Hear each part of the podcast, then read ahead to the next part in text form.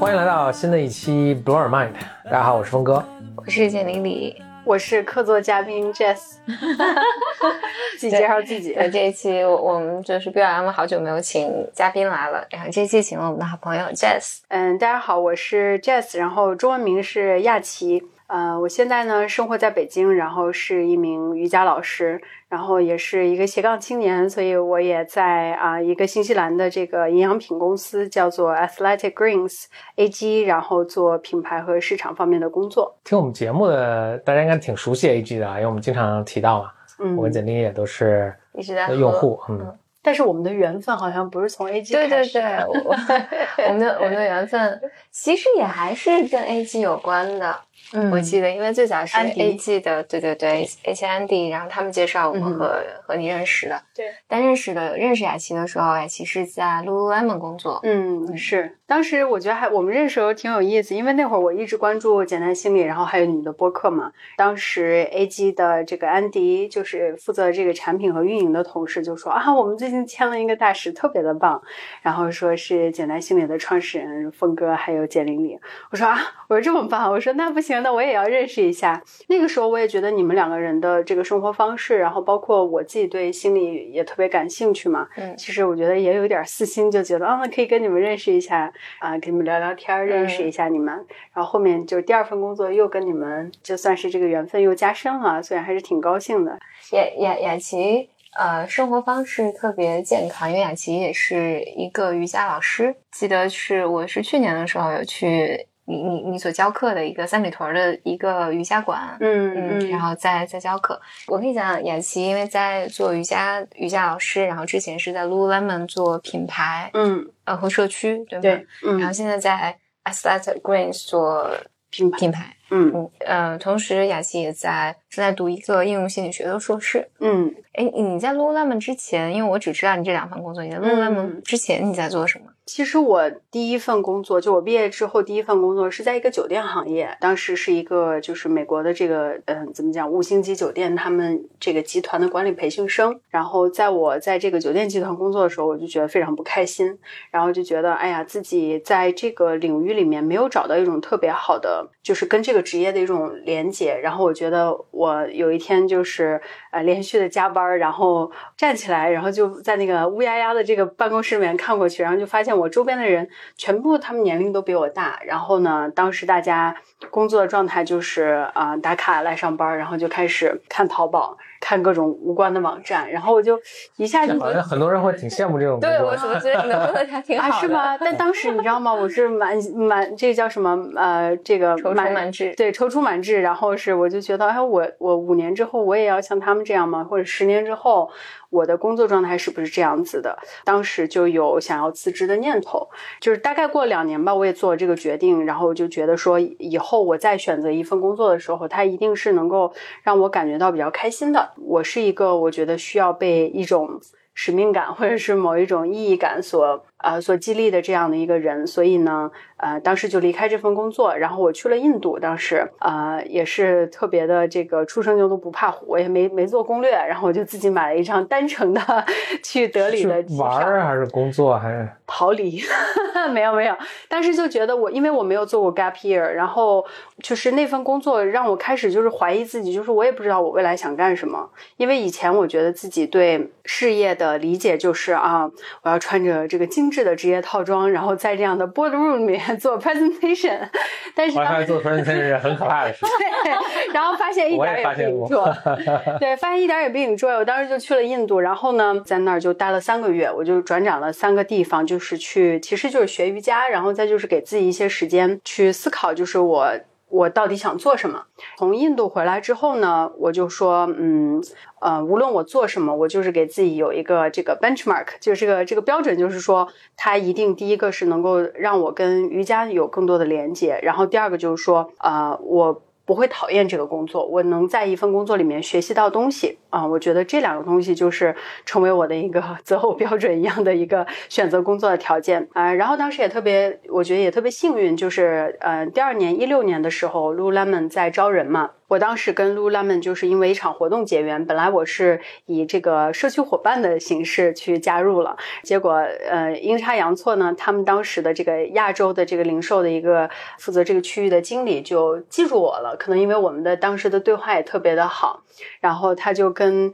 就是当时我们我们三里屯店的店长说啊，我们招人一定要把这个人招过来，然后他们就去呃反正就跟我发这个邀请，让我去参加他们的活动，然后去参加他们的面试，然后就。这样加入 Lululemon 了。我我特别好奇你那段经历，就是呃，你从那儿辞职出来，然后你就决定去。呃，印度待了三个月，嗯，你能讲讲那三个月的经历吗？就是你是怎么有点乔布斯当年也干过这个事啊，是吧？对，我去的那个地方应该就是乔布斯跟那个 Beatles 他们都去过那里去做那个进修。它是在啊印度的北边，然后是一个小镇，所以那个地方其实是一个非常充满灵性以及很有这个就是瑜伽的这个发展历史的这么一个根据地吧。我就呃从德里辗转反侧吧，反正坐了火车，坐了汽车，各种就到。那个小镇，然后在那儿呢，反倒是给我的感受就是它跟德里特别不一样。因为德里呢，就是走在大街上，我都会觉得不安全，就是因为大家看你的目光啊、交通啊，然后城市的这个状况呀，就跟我想象中的那个啊。异域风情的印度非常不一样，但是我到了之后呢，我当时就说我得有个地方居住嘛，而且也得是一个我觉得比较呃安全的地方，所以我就报了一个两百小时的一个瑜伽的培训，所以我吃吃在那个学校，住在那个学校，治安也比较好，国际的旅行的人也很多，所以我我讲英文也可以，因为可能大家都有这个灵性啊，包括一些宗教信仰，所以其实治安状况还挺好。然后我就觉得，嗯，这还住着挺舒服的，然后又特便宜，然后就是每天这个，我记得很印象很清楚，大概是五美金还是八美金一晚上的那个 guest house，哎，就像这个屋子这么大吧，哈，然后呢有一床，有一特小的一个衣柜，然后我就在那儿就住了一个多月。当时在那段经历当中，其实给我最大的一个感触就是，它重新建立了我对财富，就是对金钱的一个思考。因为当时我没什么钱，真的真的当时挺穷的，然后又。不敢告诉我爸妈，我我自己去印度，所以就是咬着牙把自己所有的积蓄呢，先是付了未来好几个半年的房租，然后呢买了一些就是这个机票啊，去那边用的一些基础的这个生活用品，怎么便宜怎么来。然后就是，但是我就发现好像，哎，当我就是没有把太多的这个关注力放到说我怎么样去创造财富，我怎么样去积累财富的时候，就是从这个状态里面跳出来以后，我就觉得特别的自由，就是觉得，哎呀，我好像。真的是去进修了，就是没有什么依靠，然后不是没有什么牵挂，然后也没有很多的这个顾虑，所以当时我觉得那三个月就是重新梳理了我跟财富的一个关系，然后我觉得它包括也影响了我说我后来选择工作，我觉得对我来说这个薪水，然后它能给我带来多少财富上的稳定感，都不是我考虑的第一件事情，而是说本身我对这件事情有没有激情，我我到底会不会每天一睁眼就会。想要说啊，我特想做这事，我特想去办公室跟大家一起工作。嗯，就是里面好多点我都想问，你最早接触瑜伽是什么时候？我最早接触瑜伽其实是，嗯，这个故事也挺有意思。当时我才十五岁，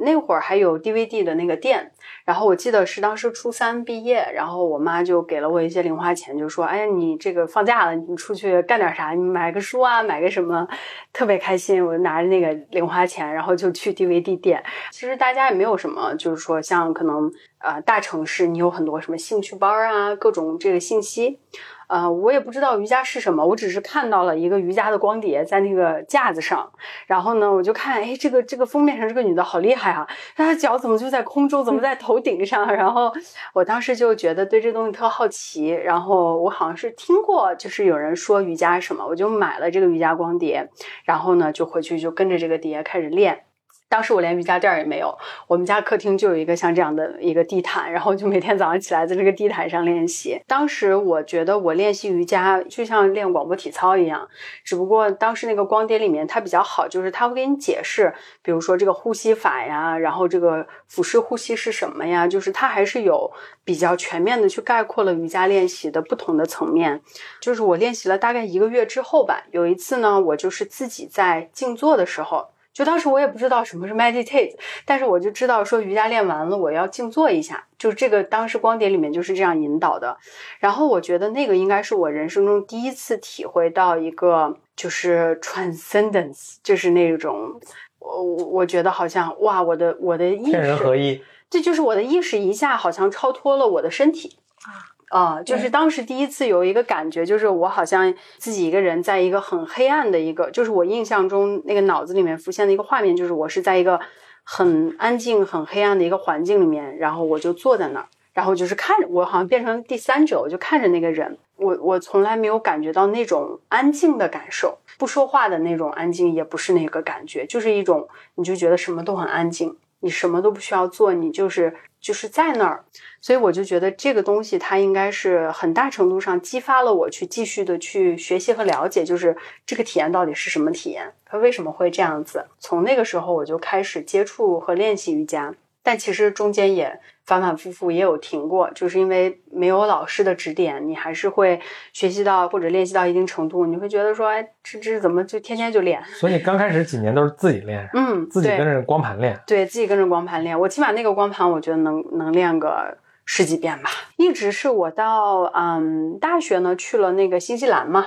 就是遇到了我的第一个，我觉得算是启蒙老师。这个启蒙老师他还特别有意思，他是一个攀岩的一个教练。我们当时是在一个攀岩馆认识的，就室内攀岩。他说：“哦，我不光教瑜伽，我还教我不光教攀岩，我还教瑜伽呢。”然后我说：“你为什么还练瑜伽呢？”他就说：“啊，因为攀岩其实是一个需要你既有力量又有柔韧性，而且身体协协调性要特别好。”所以我就跟他说：“我说哦，我也练习瑜伽，但是我已经好久不练了。”他就开始跟我讲，就说。到底什么是瑜伽呀？然后瑜伽的一些正确的认识啊是什么？那个大概是二零一二年的时候吧。然后从那个之后，我觉得我又开始捡起来这个练习。前前后后这个十多年，就是一直在我觉得自己探索，再加上有一些老师的指点吧，就到现在。嗯，哎，那那那什么是瑜伽呢？就你刚才讲的，比如说我会去上你们瑜伽课，嗯，然后有的时候有那种就偶尔有有有一些碰巧的机会，我去参加一些瑜伽的工作坊啊什么。但是我其实一直都不知道瑜伽是什么。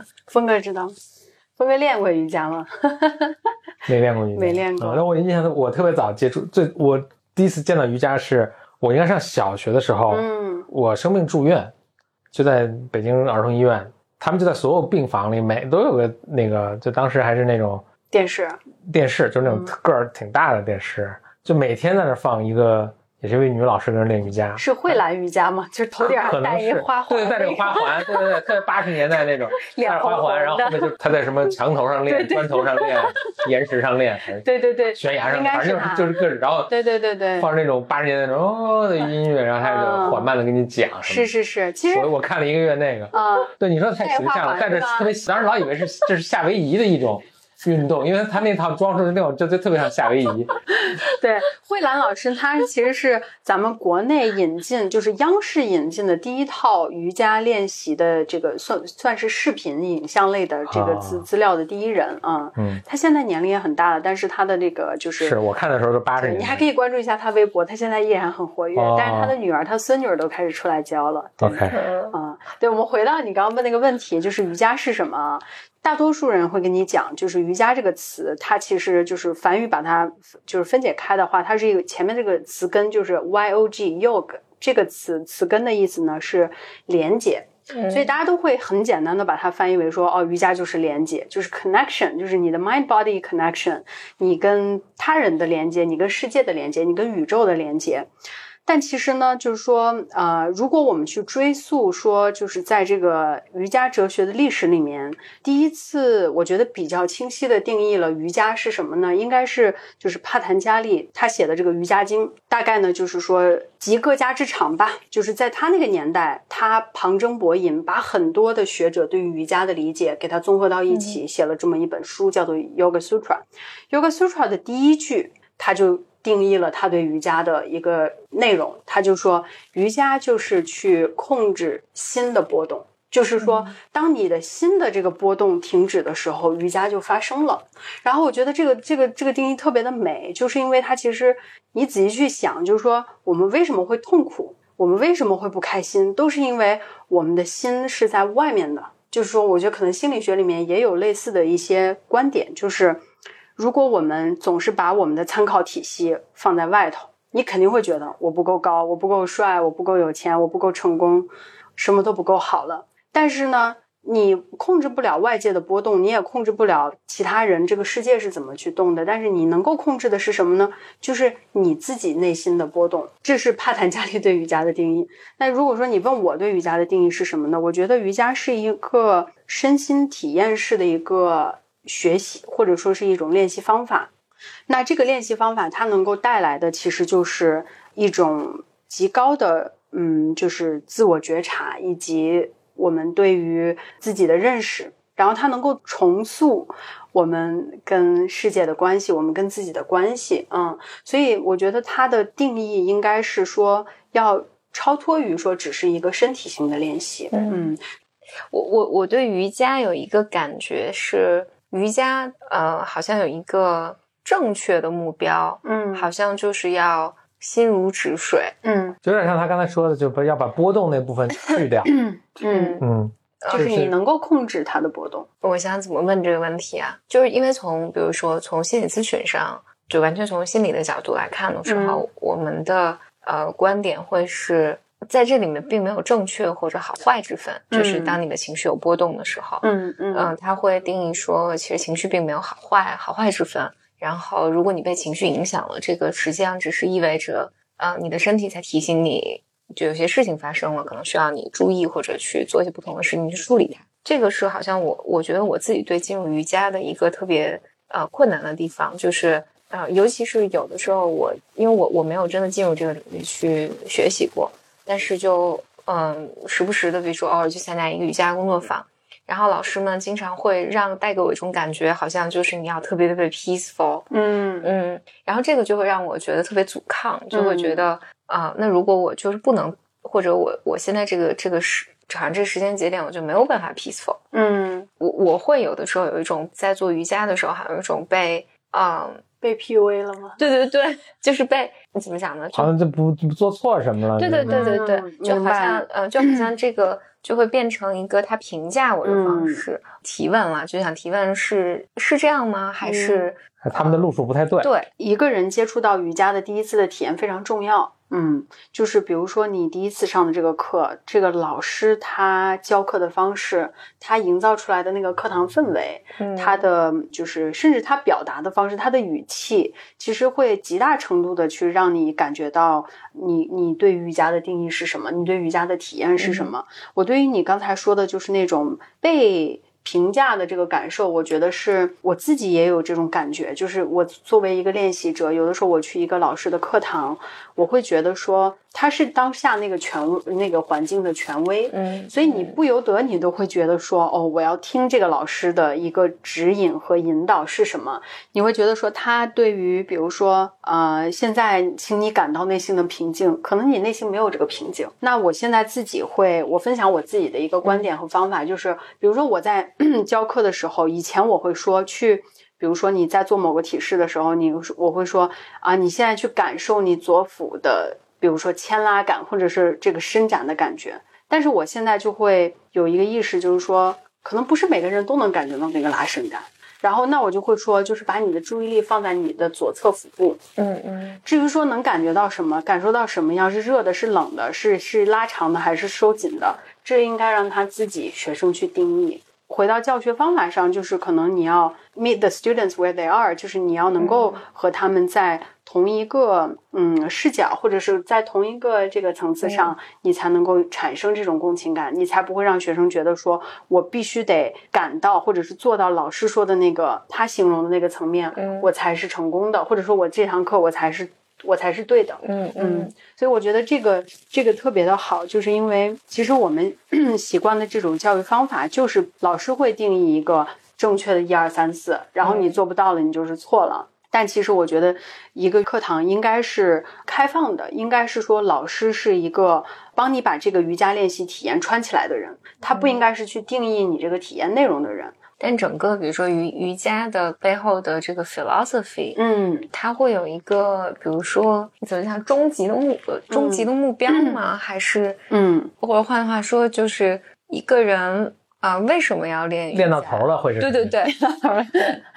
因 因为我我再补充，我再补充一点，就是比如说我我啊，我认识有个朋友，他会讲他他说。他说我在做瑜伽，嗯，然后因为我不是个瑜伽练习者，我就不太知道这是什么意思。他说我在啊，我是个瑜伽练习者。比如说他也能表达，他能看看到我其实完全对于他表达的这个庄重性是不理解的。他会说我是真的在练习瑜伽，就所以就说练瑜伽跟练，比如说一个人如果跟你说我在练铁人三项，这个就没有疑问啊，你知道他骑自行车、游泳和跑步。嗯，所以你的问题是说你对于练习的内容。你不知道是什么，还是说练习的目标，或者练习的目标就是目标。我要我要怎样才能是一个练瑜伽的练瑜伽的人呢？就显然不不不会像我这样，就三天打鱼两天晒网，就是碰到哪个健身房有瑜伽课，我就去上一下，肯定不是这样。嗯。瑜伽的练习内容有一个框架，这个框架叫做瑜伽八支，就是 Eight Limbs of Yoga。你可以把它想象成是瑜伽的练习的八个重要的内容。然后这八个内容当中，其实就包括了，比如说有呼吸法，然后有冥想，然后有啊，就是说静思，或者说我们也叫哲思，然后有体式法。前几个练习方法都是呃，就是生活中的修行，比如说它会有呃，你不应该偷盗。你不应该去呃做一些伤害，或者是 可能有这种伤害性的行为和想法，它都是内修。那它也有外修，外修就包括了我们可以掌控的，比如说呼吸方法、静坐，然后冥想。但是它这八八个方法的最的，就是最后一个，我觉得是最难达到的，也是说可能很多人认为这个是瑜伽练习的终极目标，就是叫做三摩地。其实三摩地这个词，我们在佛教里面也会听到。所以他们就认为说，瑜伽练习到最后呢，你应该就是一种融合的状态。它其实指的是一种状态，就是说你能够感觉到你跟万事万物的连接。但是呢，有的人可能他。不练习体式，他就是常年静坐，他也可以可能达到这个三摩地的这个状态。其实我觉得你最好是有一个清晰的目标，在你练习之前。举个例子，可能一个人他现在在经历一个，比如说可能家里面有个很大的事情，他或者是失去了某个亲友，他精神上确实失去了这种稳定性。那我觉得，如果他只是抱着这个单纯的目标，说我希望能够通过瑜伽的练习帮助我去能够找到内心的这种安定感。其实我觉得，如果通过坚持的练习和正确的方法，他是可以感受到这种，或者说他能够接近于去找到这种安静的状态。因为我觉得我们有些时候太过于去，太过于去追求瑜伽体系它本身的这个目标。就像你说有一个人，我们说他是佛教徒吧，那你说佛教徒的目标是什么？我们不是每个人都要成为 一个开悟者，对吧？肯定是说我们把它作为一个生活的一个一个方法。我就是每天在我的生活里面去践行这些瑜伽的精神，或者说某一个精神练习的一些方法，它逐渐就是说，它可以帮助你做到很多事情，嗯，而不是说只仅限于说我打我练瑜伽，我我的腿要绕到我头后面，哦，我练习瑜伽成功了。但是呢，对于大多数人来说，体式练习方法就是你现在所谓的瑜伽课，嗯，我觉得最 accessible，就是大多数人其实去练习，它都是从身体上入手。为什么呢？因为我们能感知啊。我可能练习了十天之后，我就会突然感觉到，哇，我的身体内在的空间被打开了，我能够在当下能够找到一种，就是说，嗯，presence。所以我觉得身体练习方法有它非常棒的一面。嗯嗯，但是呢，并不是说我们在练习瑜伽当中所有的关注点都要放在体式上，因为我自己的感受就是，我原来也不冥想，我对冥想也完全不感兴趣。但是我发现它是一个你呃内在自然而然产生的需求，就是你练习完了，你就会感觉到我就是想静坐一下。它你你叫它冥想也好，你叫它安静，你叫它放松也好，它变成了一个自然而然的需求。然后它也会更更 natural 的去融入你的练习的内容里面。比如说，你开始比较系统的开始去学习瑜伽，就是从印度那段经历开始嘛？嗯，对我其实当时有一个目标，就是因为我觉得我在国内练习瑜伽，我跟着那个光碟是吧，也是学到一些皮毛知识。而且呢，当时其实两千一零年前后，就是说，起码在我的当时的那个生活环境里面，我觉得我没有接触到。一个老师或者说是一个学校，一个一个课程，它能够整体性的让我知道我在干嘛。嗯，我当时说，那我最好的方式就是说，我去参加一个瑜伽教师培训。我当时也没想着教课，我只是说我想要知道说这个东西它到底这个框架是什么，到底有哪些内容。这个在印度的那段三个月的学习里面，你有获得吗？嗯，这个问题也挺有意思的。我当时抱了还挺高的期望呢，我觉得，哎呀，我这个这个学校特别棒，又是这个 Yoga Alliance 就是认证的一个学校，我应该会收获满满。然后我发现我去了以后呢，就是在印度，嗯，瑜伽的这个教授方式是老师口述给学生，所以呢，除了我们就是说我们有一个基本的这个学习大纲哈，有一本资料，但是比如说我去听这个瑜伽哲学和冥想课程，老师什么都没有。就你就坐那儿听吧，然后我就会发现我听下来更是一头雾水，因为他们里面还会混杂很多说不清的词儿，然后我也不知道是什么。所以其实当时给我感受就是那三个月里面，呃，你要问我说框架了解了吗？我觉得大概是了解了，因为它还就是说我们还是有很多的阅读要做，但是它远远不够。嗯，就当时我觉得完全只是说。这这这窗户好像把这锁打开了，我我还没开还没出去呢，我只是知道这锁打开了，我现在要把它再推开这个窗户，我才知道窗户那边是什么样子。对我来说，其实帮助最大的反倒是一些西方的老师，比如说欧美的这个一些瑜伽领域很深入的大师，因为他们呢做了一个什么工作呢？就是用框架型的东西去梳理一个一个学科，所以他们他们做的一件事情，其实就是把很复杂的概念、抽象的概念。给它 break down，然后就是变成了一些我觉得相对来说我们更现代人啊更善于，尤其是我们又来自不同的文化，就是更善于理解的这样的一个方学习方法。你你刚才也提到说你在印度待了三个地方，嗯呃，这个是三个不同的学校吗？还是嗯，第二个我待的时间比较久的地方，它是在这个呃也是靠近印度北边的一个山上的一个小镇，当时已经四月底快五月了，当时在。就是他们的北边哈都已经热的不行了，就是白天都已经三十多度。我说我就不去南边了，因为南边更热嘛。我在这呃一个月呢，主要是去学习那个阿育吠陀，它有点像是印度的这个传统的医学。但是其实你也可以把很多就是瑜伽的一些理念啊，跟吠陀也是有这个结合的。嗯，但是阿育吠陀呢是更关注于说我怎么样通过啊草药或者是一些天然的这些就是来自大自然的东西，帮助一个人去获得健康。所以当时就去做，我就住住在一个阿育吠陀的那个诊所里面。当时我是报了一个。体验就是什么呢？排毒体验。当时因为我也我也身体也没什么病，也特健康嘛。然后呢，我当时就想学，我说：“哎呀，我要学一学这个阿育吠陀，就是这到底是个什么东西？”然后呢，那个人就跟我说：“说哎，这样吧，他说我们一般来这个，嗯，来我们这个诊所的人都会报一个一个 treatment。”嗯，这个 treatment 也不是说你必须有病才能做。然后他说你可以报一个就是入门级的七天，就是七天你在那里，你所有的食物，然后你每一天的 treatment 包括比如说什么草药的精油去给你做按摩，然后你还有蒸浴，哇，你感觉好好啊！哦，非常棒。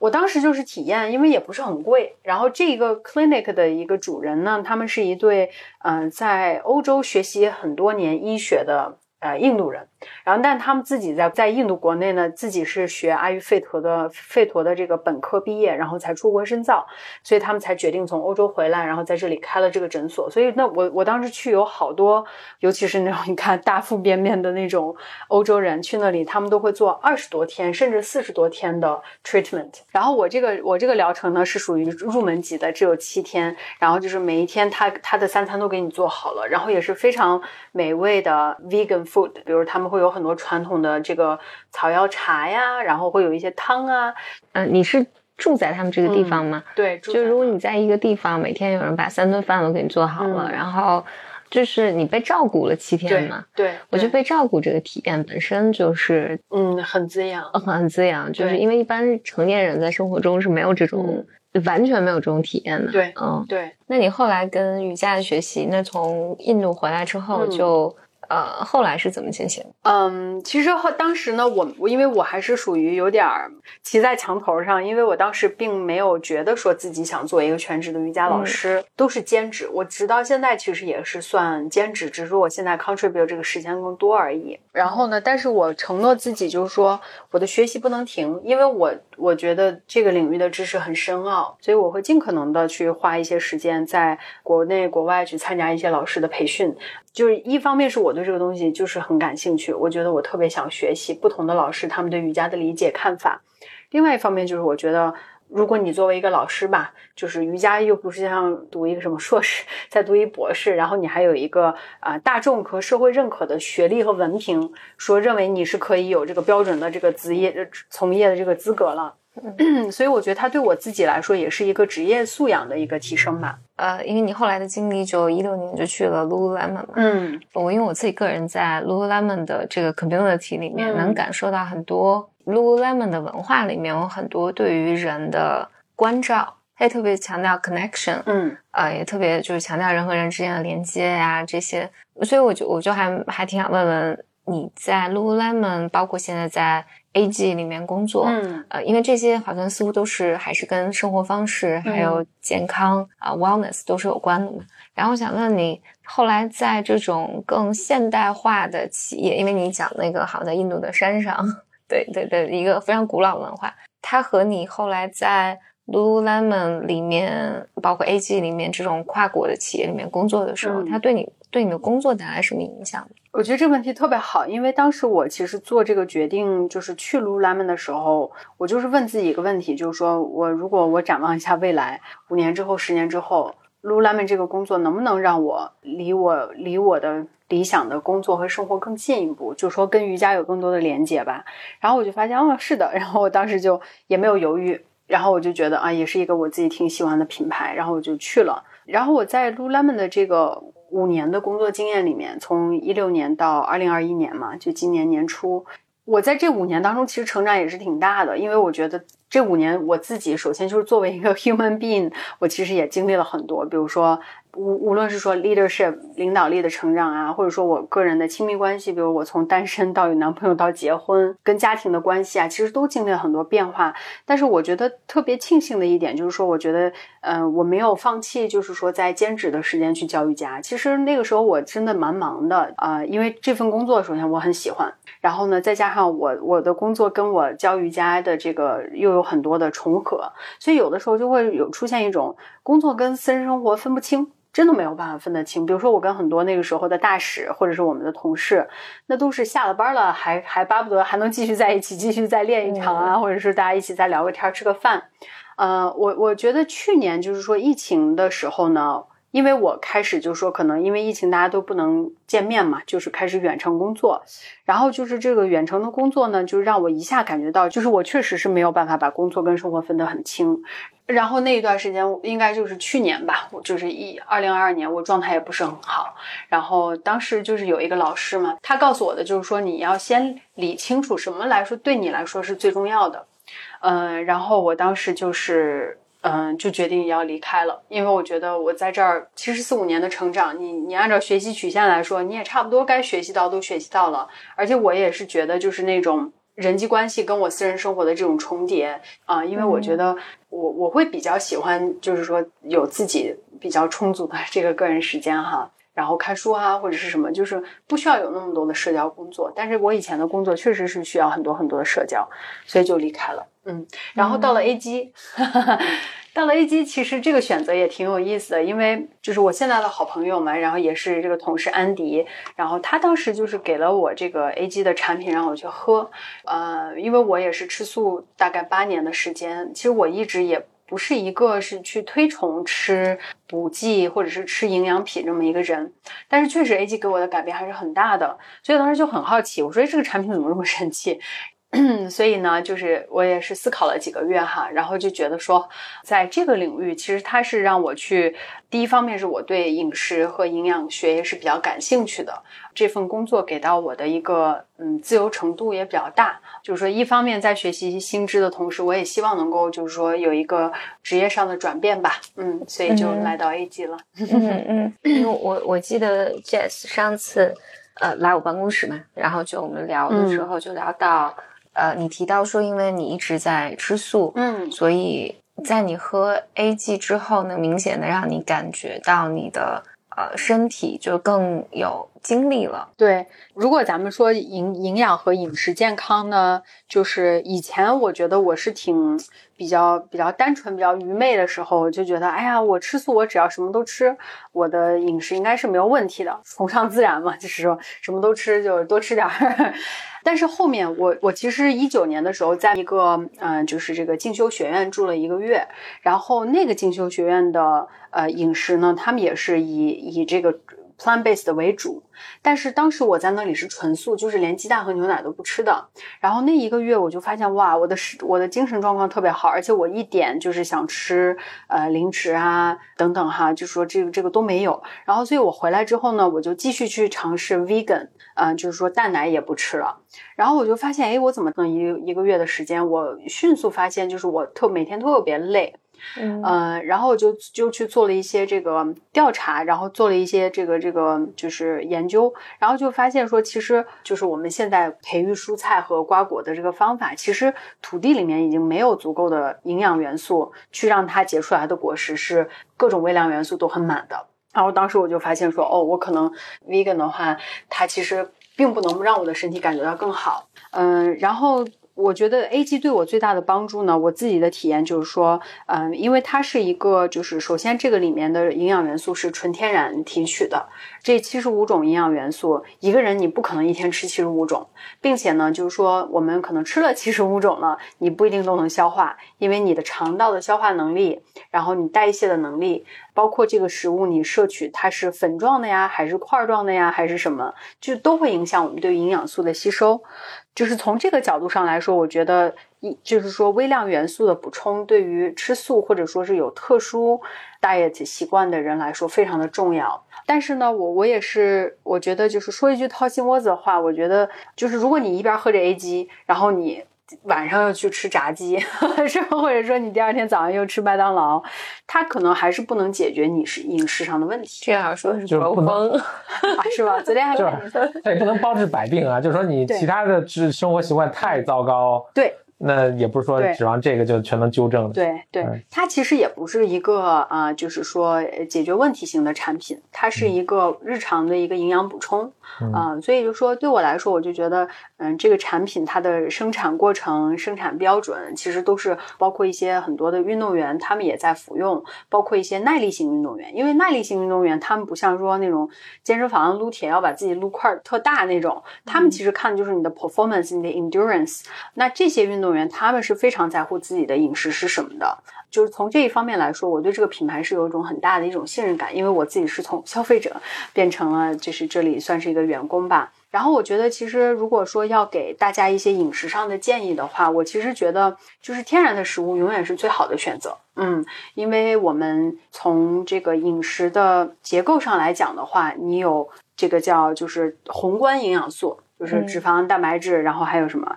呃，脂肪、蛋白质 还有个啥来着？纤维啊什么？脂肪、蛋白质、碳水化合物。对对对，这三类其实把握住了。然后微量元素你要保证更更多的去摄入一些天然的一些营养元素。然后其实基本上来说，我觉得每一个人的饮食就足够健康了。当然就是说少吃，比如说什么 processed food 呀，就这种都是 common sense。我觉得尤其我们现在生活压力又这么大。我觉得，尤其是你的工作其实需要你很高的脑力投入和专注的时候，你的饮食太重要了。就是我，我不知道峰哥，峰哥，我听说你是不吃午餐的，对不对？有时候会跳过一餐，对吧？对，嗯，你知道吗？就是其实我们在练习瑜伽的时候，有一个老师他就跟我讲说，人最好的进食方法就是，呃，如果你的胃是一的话，你吃四分之一的食物。然后你喝四分之一的水，然后留二分之一的空气，也就是说吃半饱了。他说，因为在这个时候呢，首先你能够保证的是你所有吃进去的食物有充足的时间去消化。其实消化食物，我们身体也要消耗能量嘛。有的时候你吃的很多，尤其是你吃一些不是天然的食物，就是我们人体很难去消化的那种，比如说加工类的油啊、加工类的脂肪啊等等，它可能就是。你该跑用到脑子里的 能量都要用到肚子里去消化了。不肉风的饮食习惯，其实是我，因为我本来想说不肉风的饮食习惯很健康，但我突然想，我刚说过你吃炸鸡啊什么的。哎，我我我我不吃炸鸡，但是我我觉得偶尔我也吃一些，就是说。呃，Happy Guilty Food 嘛，冰激凌啊什么的。你是吃素？你还现在还是 Vegan 吗？还是吃那个？我现在是 Vegetarian，对，嗯，就是蛋奶素。OK，那你比如说吃外卖啊什么，就可选择就很有限了。啊，其实也不会。我其实现在觉得，就是素食的这个饮食环文化和环境还蛮好的。哦，基本上你吃一些，比如说这个打工族的那种什么沙拉啊，对，沙拉呀，或者是什么那种一个碗啊，什么还还挺好的，价格又很实惠。就是就有关，就是吃的频率多少，吃多少什么的，就我看每每个五到八年都换一个说法，所以不若风快讲一讲。我就是看到那个有说说，哎，其实一个人一天也不用不见得非得要需需要吃三顿，对对对对对，我同意这个，吃吃一到两顿就可以。嗯嗯。呃，但我这个倒并不是因为我遵循这个，我只是就是平常也不饿，所以就不吃。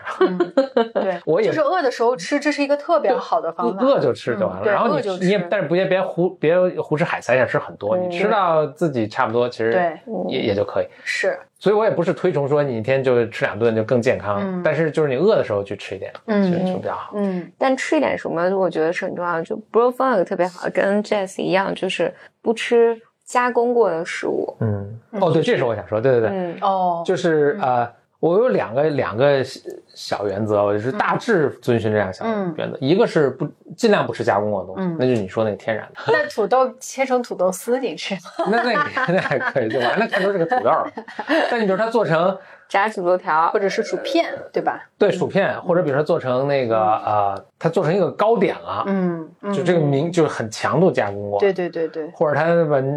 把肉做成那个香肠，那你就香肠了，对，就是看不出来腌肉，这个就对，可能就不太对，对，但是我觉得挺有意思的，就是。大家都知道这个道理，就跟大家都知道说抽烟特别不好，嗯但是戒烟和不吃加工类的食品其实挺难的。尤其我那天我忘记是看哪个公众号写了一篇文章，还挺有意思的。他就说，其实现在你看到我们就是压力越大的城市，大家吃辣的人越来越多，吃那种就是刺激性口味的吃的，像什么 螺蛳粉啊，就是这种特别辣、特别不健康的食物的人群。越来越高，是因为慢慢的吃变成了一个减压的事情。对，就是它变成了一种其实逃避自己可能精神上情绪性进食。这个我观察非常因人而异。比如简历，他说他，你说你在有压力的时候会想去吃冰激凌什么的。嗯嗯嗯，我我我觉得因人而异，确实是这样。我我觉得，因为我觉得我从小并没有一个好的饮食习惯。然后所有我吃的东西都是重口味的，就是都是有调料的，所以以至于我小的时候根本不知道。首先我，但我对我在吃这个吃商非常的低，就是 就是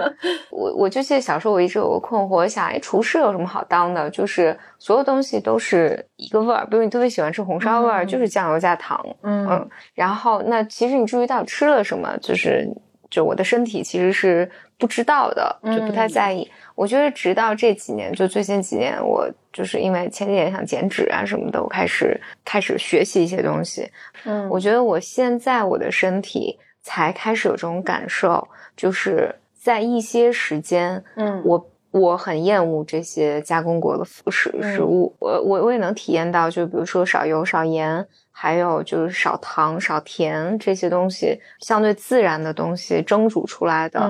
啊，会让我的身体非常的舒适，嗯嗯，但是我确实就压力一大，就是特别焦虑和特别大压力的时候，就特别容易回回到就是以前旧的那个饮食模式上去。嗯嗯。但我我可以分享一下我喝 A G 的感受。呃，我开始喝 A G 的，我觉得最早对我对我其实特别大的帮助就是早上起来喝它，喝完之后，嗯，我会能够帮我有效的对于甜食还有特别油腻的东西失去兴趣，嗯，减少兴趣。我也有这个感觉。嗯嗯。还有一个，我记得就是上次。你你你们一个同事，当时你跟同事跟我讲，就是说，呃，身体就因为 A G 它是个冲饮的东西嘛，就是每天早上我差不多有时候去办公室也是，就是呃，就是用矿泉水冲一杯，他就说你的身体会把它当成食物去吸收。嗯，对，因为你是空腹嘛。对对对，嗯就是它不是你，比如说你吃了一个营养。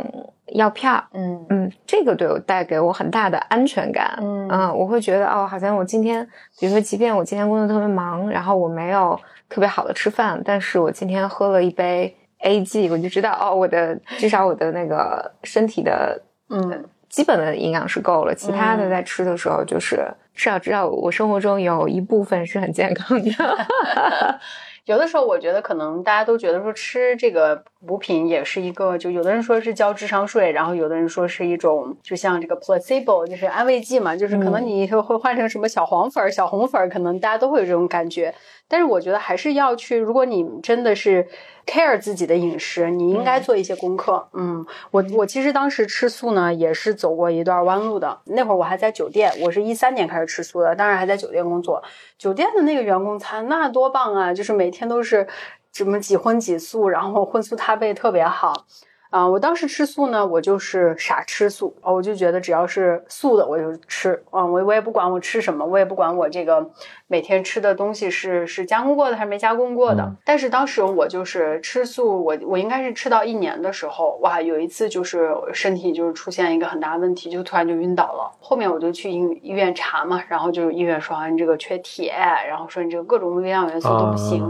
我当时就是报了一个康奈尔大学的一个在线的一个营养，就是它叫 Plant Based Nutrition 的一个课程，它其实是一个证书型课程，就是所以你只学三到六个月就就结业了那种。然后然后我是在学那个课程的时候，突然知道，就是说第一个，首先它坚定了我吃素食的一个呃，就是说决定，因为当时我也在怀疑，就说哎呀，是不是这个。不适合我啊什么的，那个那个课程的研发者是写一本书的作者，他叫那个救命饮食，这个东西也是我当时决定吃素的一个原因。就是这本书呢，它其实讲的是美国和中国，就是两个国家的科学家跨界，然后呢，经历十年去研究中国人的饮食习惯以及美国人啊欧美人饮食习惯有什么区别，以及就是说在这个呃饮食不同的饮饮食习惯下，他们患一些比如说癌症啊，或者说是。一些这种突发性心脏病啊等等这些病的一个规律是什么？是一个非常非常 research based 的一个书，呃，然后我就会发现说，哇，原来我对素食其实有很多的误解。我们觉得吃素就是豆腐白菜，那不就吃素了吗？但其实不是这样的，就是你要完全很大的去调整你的饮食结构啊。那比如说吃素的人最常经历的一个问题就是会变胖。你可能会觉得说啊，怎么会变胖呢？因为他当他把这个肉拿走了以后，你首先你蛋白质摄入不足，很多人呢就会吃很多的碳水去去补偿，因为他饿呀。嗯。因为你吃素素食的东西，尤其是像蔬菜，你的身体可能很短的几个小时就消化了，你的大肠就小肠基本上就消化了。但是肉不一样，肉基本上是十二个小时，甚至有的时候要十六到十八个小时。就说你今天吃的肉，可能你第二天还在消化呢，所以肉会更抗饿嘛。这个也是为什么你说原始人那个饮食法，就是他们会吃很多的肉。然后我就觉得这个东西对我的教育特别大，就是因为我会突然发现说你不能瞎吃，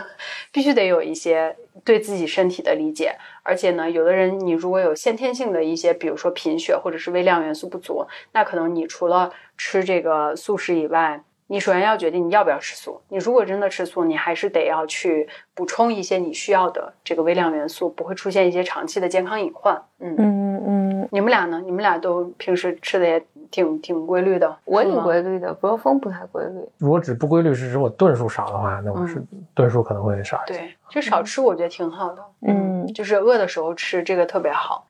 就我的研究，我看各种研究，我都得出结论，就是每过三五年就就就一套新的理论。所以以前就是说什么地中海饮食，然后又说那种 paleo diet，就是那个原原始人饮食。对对对对。然后又说少吃多餐或者什么，有些不吃，呃，什么或者说一天只吃一顿，有不同的说法。所以我最后总结就是：一要尽量吃原始的这个，嗯；二尽量吃呢，咱们祖先一直在吃的东西。对，对，就是 应季的吃的，我觉得也特别重要啊。对，应应季吃。然后另外就是，比如说我们。爷爷奶奶在工工业革命之前，他们在吃的东西，比如说什么，吃了那么吃了那么久也没事，苞米粥，对，然后就，比如说窝头，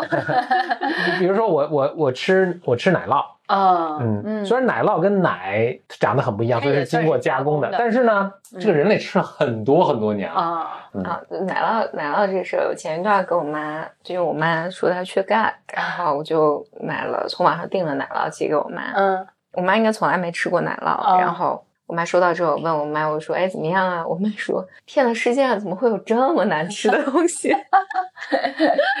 它其实跟豆汁儿特别像，因为都属于发酵类的那个食物嘛。嗯嗯。但是，但是一方面，我也也很想就是强调一下，就是人吃什么，其实和你的精神还有心理状态是特别相关的。嗯嗯。前前前几天还有一个记者采访我的时候，就问让我说。能给什么心理健康的建议？我就说你能好好吃饭，好好睡觉，嗯，然后你生活中有固定的事儿干就可以了，就这就能解决你绝大多数心理健康的问题。就我这么说的时候，大家就觉得我在敷衍，是敷衍，对对对，但真不是敷衍，因为这里面你能好好吃饭这件事情，其实就就很难，就到底吃什么，然后以及。你知道吃什么对你自己的身体有什么样的影响？嗯嗯嗯。然后回到，我觉得回到 A G，因为我知道 A G 最近是有一个 campaign，是你你去到 A G 之后，你们开始做这 A 这个 campaign，呃，这个 campaign 叫 Do Less Live More，你能讲讲这个是翻译过来怎么讲？哦。少干多活，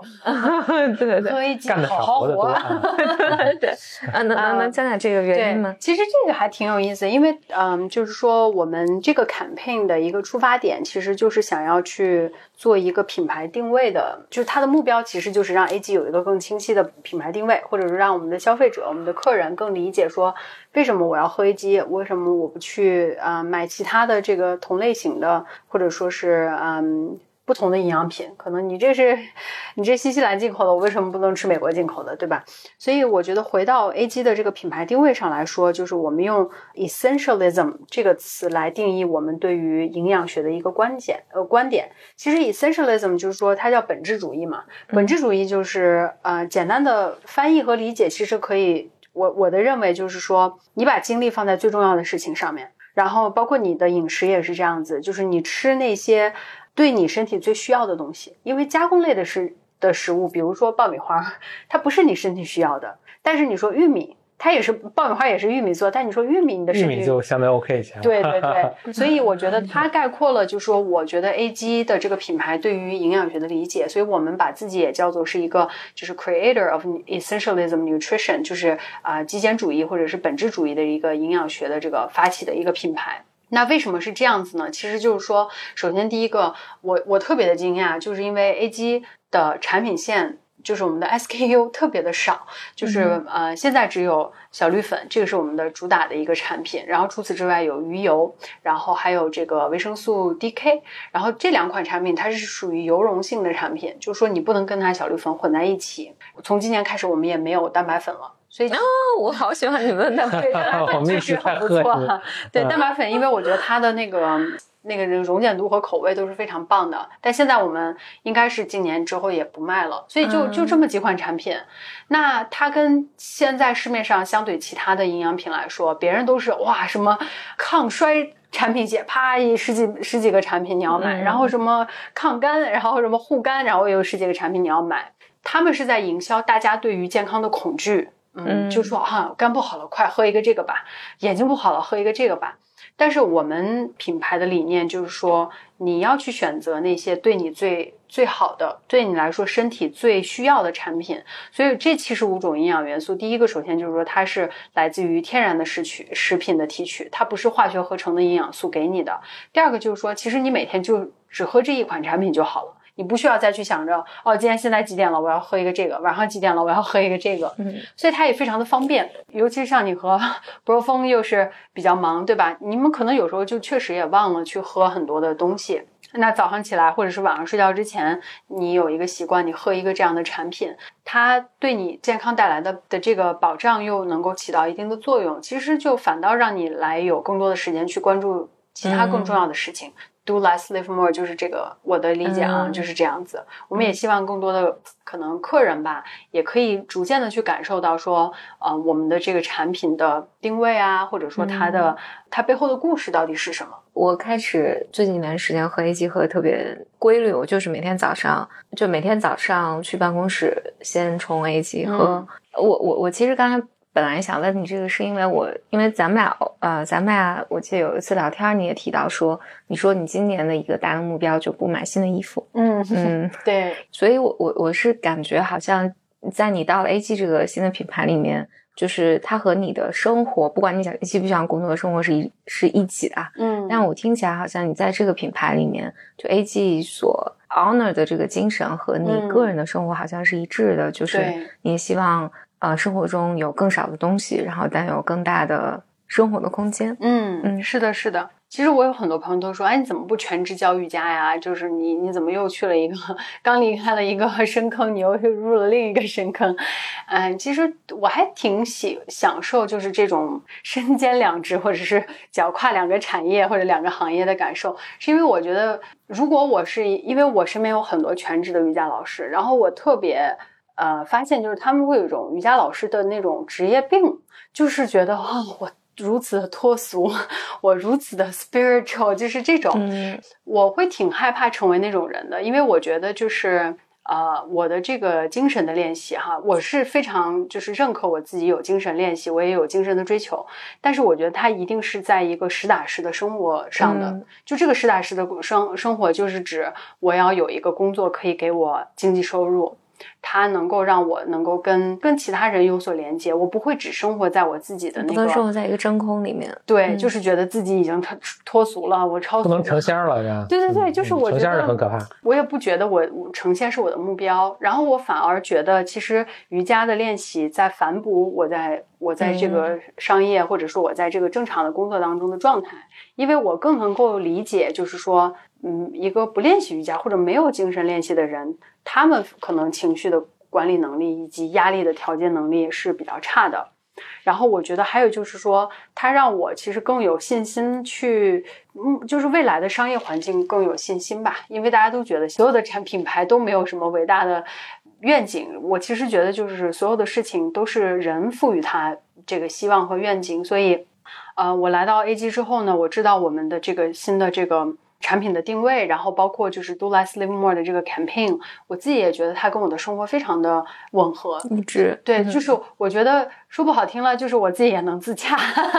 对吧？就是就是我不会觉得它我是在做一件背合自己的价值的一件事情，做自己也干的还挺起劲儿的。嗯，是的，是的，嗯，对，好啊，今天特别感谢 Jess 来 BYM 做客，然后。跟我们讲这么多关于瑜伽、你的职业发展，还有怎么更健康的生活饮食这件事情，嗯嗯，我也特别开心，嗯，然后也非常希望就是 A G 的最新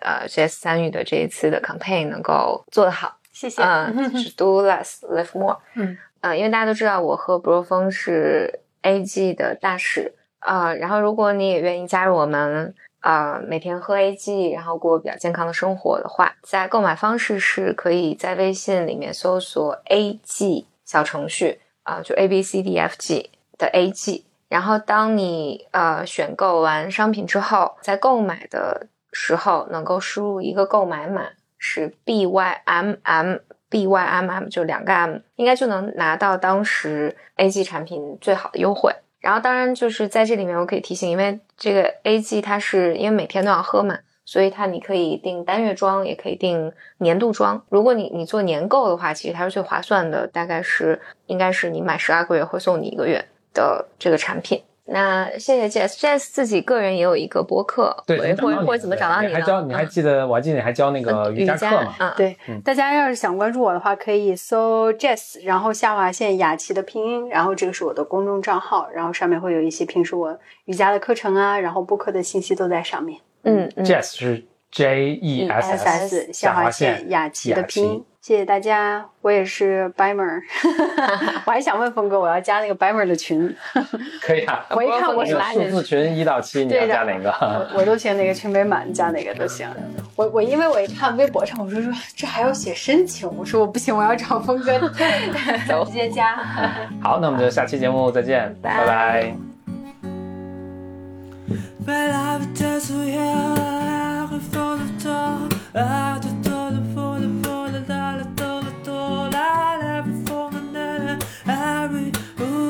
Who